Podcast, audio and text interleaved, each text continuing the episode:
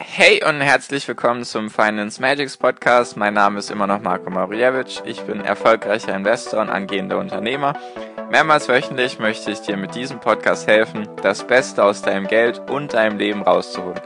Lehn dich zurück, spitz die Ohren und los geht's.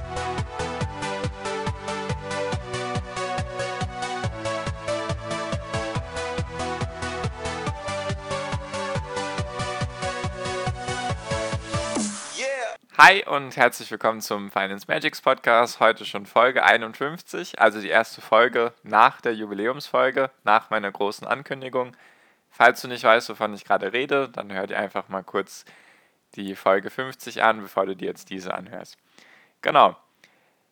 Und diese Folge wird eine News-Folge, also sozusagen meine Meinung zum aktuellen Stand der Dinge, was so gerade passiert in der Welt und ich wurde jetzt in den letzten Wochen öfters mal auf Instagram angeschrieben, beziehungsweise mich haben einige Nachrichten erreicht, was ich dann aktuell von diesem Handelskonflikt zwischen China und den USA halte, wie ich das beurteile und ob denn jetzt allgemein eher ein guter oder ein schlechter Zeitpunkt zum Investieren ist. Und darüber möchte ich einfach heute in dieser Podcast-Folge ein bisschen reden erstmal erklären, was ist überhaupt der Handelskonflikt, dann meine Meinung dazu und darauf dann noch eingehen, ob das eher ein guter oder ein schlechter Zeitpunkt zum Investieren ist. Also erstmal für alle, die das bisher noch nicht ganz mitbekommen haben, der Handelskonflikt ist sozusagen im Moment zwischen China und den USA. Das heißt einfach, dass sich beide Nationen gegenseitig mit Zöllen zudecken. Das heißt einfach, dass die Waren, die jetzt zum Beispiel von China in die USA exportiert werden und die Waren, die von den USA nach China exportiert werden, dass die jetzt mit zusätzlichen Zöllen belegt werden. Was genau ist denn der Sinn und Zweck davon und warum ist jetzt dieser Handelskrieg überhaupt so, Entschuldigung, jetzt habe ich Handelskrieg gesagt, Handelskonflikt meine ich, nur manche nennen es schon Handelskrieg, deswegen habe ich es schon übernommen.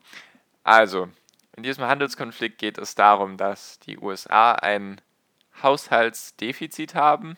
Das heißt erstens, dass sie viel mehr Geld ausgeben pro Jahr für ihr Land, als sie einnehmen. Und ein großer Punkt ist eben das Handelsdefizit. Das heißt einfach, dass sie beim Handel mit anderen Ländern ein Defizit haben. Das heißt, sie importieren, also sie führen mehr Waren ein, als sie exportieren. Deswegen ist ein Handelsdefizit vorhanden. Und das größte Handelsdefizit von den USA ist eben mit China. Das heißt einfach, dass viel mehr chinesische Waren in die USA exportiert werden, als jetzt US-Waren nach China. Und eben da möchte die US-Regierung, also Trump, möchte da etwas dagegen tun, möchte da etwas ändern, weil er das eben weniger gut findet. Und deswegen hat er eben jetzt China mit erst kleinen Zöllen belegt und dann hat China reagiert, hat ebenfalls Zölle auf US-Waren gebracht, also hat Zölle erhoben auf US-Waren.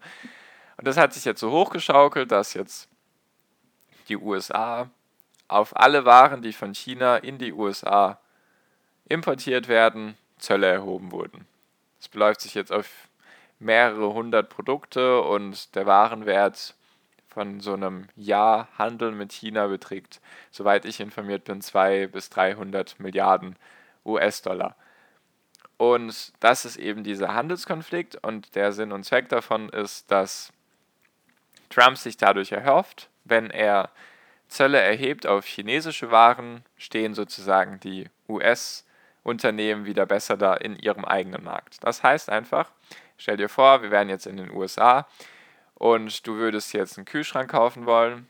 Und bisher war es so, dass chinesische Kühlschränke immer günstiger waren weil da natürlich günstigere Löhne zu bezahlen sind und die Kühlschränke an sich dadurch günstiger sein können als jetzt die Kühlschränke, die in den USA produziert werden. Doch wenn jetzt darauf Zölle erhoben wurden, die sich die variieren von, sage ich mal, 5 bis 25 Prozent, das kommt ganz auf das Produkt an, beziehungsweise auf die Ware jetzt, die werden unterschiedlich verzollt. Und wenn auf einmal der Kühlschrank, der chinesische Kühlschrank, 25% mehr kostet, dann kann es sein, dass jetzt dadurch die US-Kühlschränke günstiger sind. Und dann wirst du wahrscheinlich einen US-Kühlschrank kaufen, weil er günstiger ist.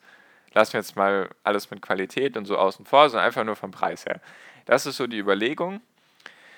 Und meine Meinung dazu sieht folgendermaßen aus. Ich finde das eher weniger gut, dieser Protektionismus. Also Protektionismus heißt, dass man sein eigenes Land schützt vor eben ausländischen Investoren oder ausländischen Händlern. Ich bin der Meinung, dass der Wohlstand, der auf dieser Welt entstanden ist, sehr viel davon abhängt, dass es die, Globalis dass es die Globalisierung gab. Also dass sich sozusagen die Welt geöffnet hat, dass jedes Land mit jedem Land handeln kann und deswegen denke ich eher, dass so ein Protektionismus eher schlecht für den Wohlstand ist. Genau. Wie sich das jetzt entwickeln wird, darauf möchte ich jetzt auch noch kurz eingehen. Beziehungsweise man kann es halt jetzt noch nicht vorausschauend sagen, was da passieren wird. Nur, das ist auch gar nicht weiter tragisch, weil, wie ich dann auf Instagram den Leuten geantwortet habe, die mir geantwortet habe, die mir diese Nachrichten geschickt haben, war folgendermaßen. Und zwar habe ich dann geantwortet, wenn du dir die letzten Jahrzehnte und fast schon Jahrhunderte anschaust, seitdem es von mir aus irgendwelche Nachrichten gibt, sei es jetzt Zeitung oder Radio oder Fernsehen oder jetzt durchs Internet, dann wirst du, sage ich mal, 99,9% der Fälle niemals eine Zeit finden, wo dir Zeitung und das Fernsehen und Internet und alles drum und dran sagen werden, okay, jetzt ist ein guter Zeitpunkt zum Investieren. Das wirst du eigentlich nirgends finden. Du wirst eigentlich, wenn du dir die Schlagzeilen anschaust auf Zeitungen und so weiter, wirst du niemals irgendwo lesen, heute ist ein toller Tag, heute ist ein geiler Tag, 2018 ist ein wunderbares Jahr, heute musst du investieren, es wird alles gut. Das wirst du wahrscheinlich niemals auf irgendeiner Zeitung oder sonst irgendwo lesen. Das liegt daran, dass sich Angst besser verkauft als Freude. Kannst du selber, selber bestimmt nachvollziehen, dass Zeitungen und YouTube-Videos und überall, die funktionieren ja dadurch, dass man sie kauft oder eben draufklickt. Und das funktioniert viel besser mit Angst und Furcht. Deswegen bin ich der Meinung, dass es immer irgendetwas gegeben hat in den letzten Jahren, Jahrzehnten und Jahrhunderten, was dich sozusagen hätte zögern lassen können zu investieren sei es jetzt eben das mit dem US-Handelskonflikt mit China, sei es vor ein paar Jahren das mit Griechenland, sei es jetzt aktuell auch noch das Thema mit Italien, mit dem Brexit vor inzwischen zwei, drei Jahren. Das alles hätte dafür sorgen können, dass du eben nicht investierst. Doch wie du gesehen hast, die letzten Jahre ist es dann trotzdem wieder nach oben gegangen. Es herrschte Unsicherheit, der Markt hasst Unsicherheit, also wenn Unsicherheit da ist, dann stürzt der Markt meistens ab. Nur wie du gesehen hast, war diese Unsicherheit kurzfristig und dann ist es danach wieder hochgegangen. Muss jetzt auch gar nicht die letzten Jahre sein, wenn du dir die letzten Jahrzehnte anschaust, was da alles vorgefallen ist, die zwei Weltkriege, die ganzen anderen Kriege, die in der Zwischenzeit passiert sind. Und danach haben sich die Aktienmärkte trotzdem wieder erholt. Deswegen ist meine allgemeine Meinung dazu, beziehungsweise das, was ich geantwortet habe, ich würde einfach anfangen zu investieren und nicht nach irgendwelchen Ausreden suchen und zu warten, bis heile, heile Sonnenschein ist.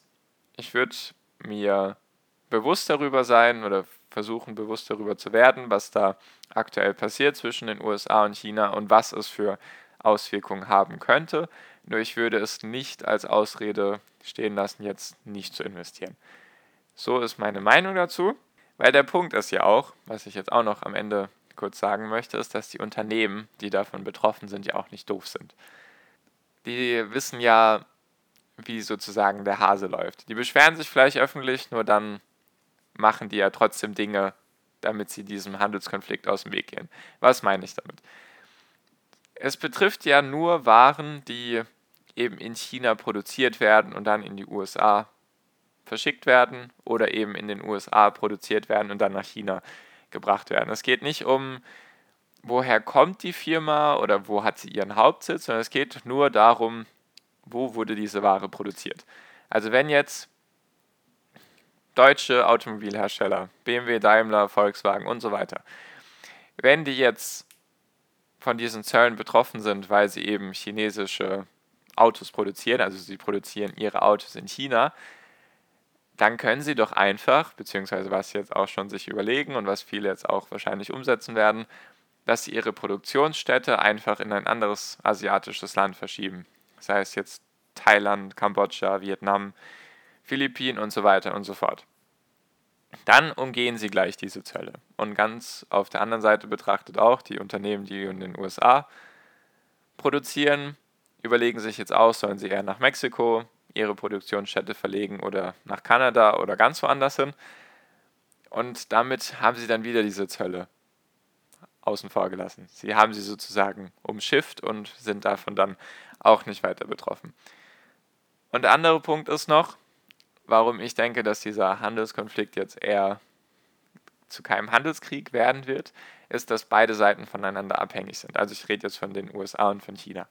Eben die USA importiert eben sehr viele Sachen aus China und die Leute werden sich wohl in den USA sehr schnell beschweren, wenn auf einmal alles 25% teurer geworden ist. Deswegen hängen, hängt die USA immer von China ab, beziehungsweise andersrum. Beide Seiten hängen voneinander ab. Beide Seiten brauchen sozusagen die andere Seite. Der Punkt ist nämlich, dass China natürlich mehr Waren in die USA exportiert und deswegen könnte man meinen, dass jetzt China schlechter dran sein könnte, weil sie ja mehr Zölle sozusagen jetzt bezahlen müssen, also beziehungsweise die chinesischen Unternehmen. Nur der Punkt ist, dass China auch einer der größten Gläubiger der USA ist.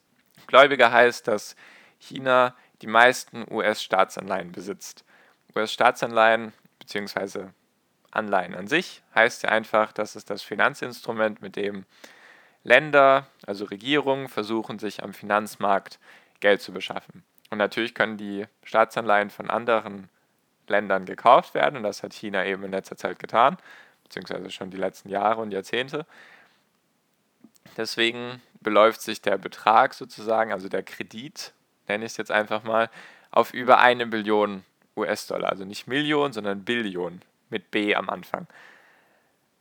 Und deswegen wird sich wohl die USA auch nicht zu sehr wird es die USA auch versuchen, sich nicht zu sehr mit China zu verscherzen, weil kannst du dir vorstellen, wenn du jetzt einen Kredit bei deiner Bank aufgenommen hast, also stellen wir uns vor, du bist die USA und du hast jetzt einen Kredit bei der Bank aufgenommen und diese Bank wäre jetzt China, ganz überspitztes Beispiel, nur ich hoffe, du verstehst es dadurch, dann wirst du ja auch nicht unbedingt versuchen, der Bank ans Bein zu pinkeln jetzt, weil, ja, weil du eben von von der Bank abhängig bist, wenn du dir einen Kredit aufgenommen hast, vielleicht für einen Hausbau oder sonst irgendwas. Deswegen denke ich, dass sich dieser Handelskonflikt wieder lösen wird. Ich hoffe es zumindest. Natürlich kann ich das nicht beeinflussen, sage ich mal. Ich hoffe es. Und natürlich kann es auch in einer Katastrophe enden, dass dadurch wirklich irgendwas ganz, ganz Großes wird und das ich will es gar nicht, ich will es gar nicht beschwören. Es kann natürlich alles passieren, das kann dir niemand vorhersagen, was da passieren kann. Nur meine Meinung ist eben, dass du dir das bewusst sein solltest, dass du schauen solltest, wie sich das entwickelt, dass du ein paar Finanznachrichten vielleicht konsumieren solltest, nur dass sich das am besten nicht von deinem Investieren abhalten sollte, weil es sowas immer auf der Welt geben wird. Genau. So viel dann auch schon meine Meinung über dieses Thema. Ich hoffe, ich konnte dir ein bisschen Licht ins Dunkle bringen, dass du ein bisschen beruhigter bist, dass du dir jetzt hoffentlich weniger Sorgen um so etwas machst. Falls du das ganz anders siehst oder sonst irgendwas wissen möchtest oder Feedback hast, schreib mir sehr gerne auf Instagram unter Finance Magics. Ist auch alles unten verlinkt. Einfach auf den Link klicken und dann kannst du mir schreiben. Genau. Danke dir für deine Aufmerksamkeit und wie immer wünsche ich dir jetzt am Ende noch einen wunderschönen Tag und eine wunderschöne Restwoche noch. Mach's gut, viel finanziellen Erfolg dir. Dein Marco, ciao.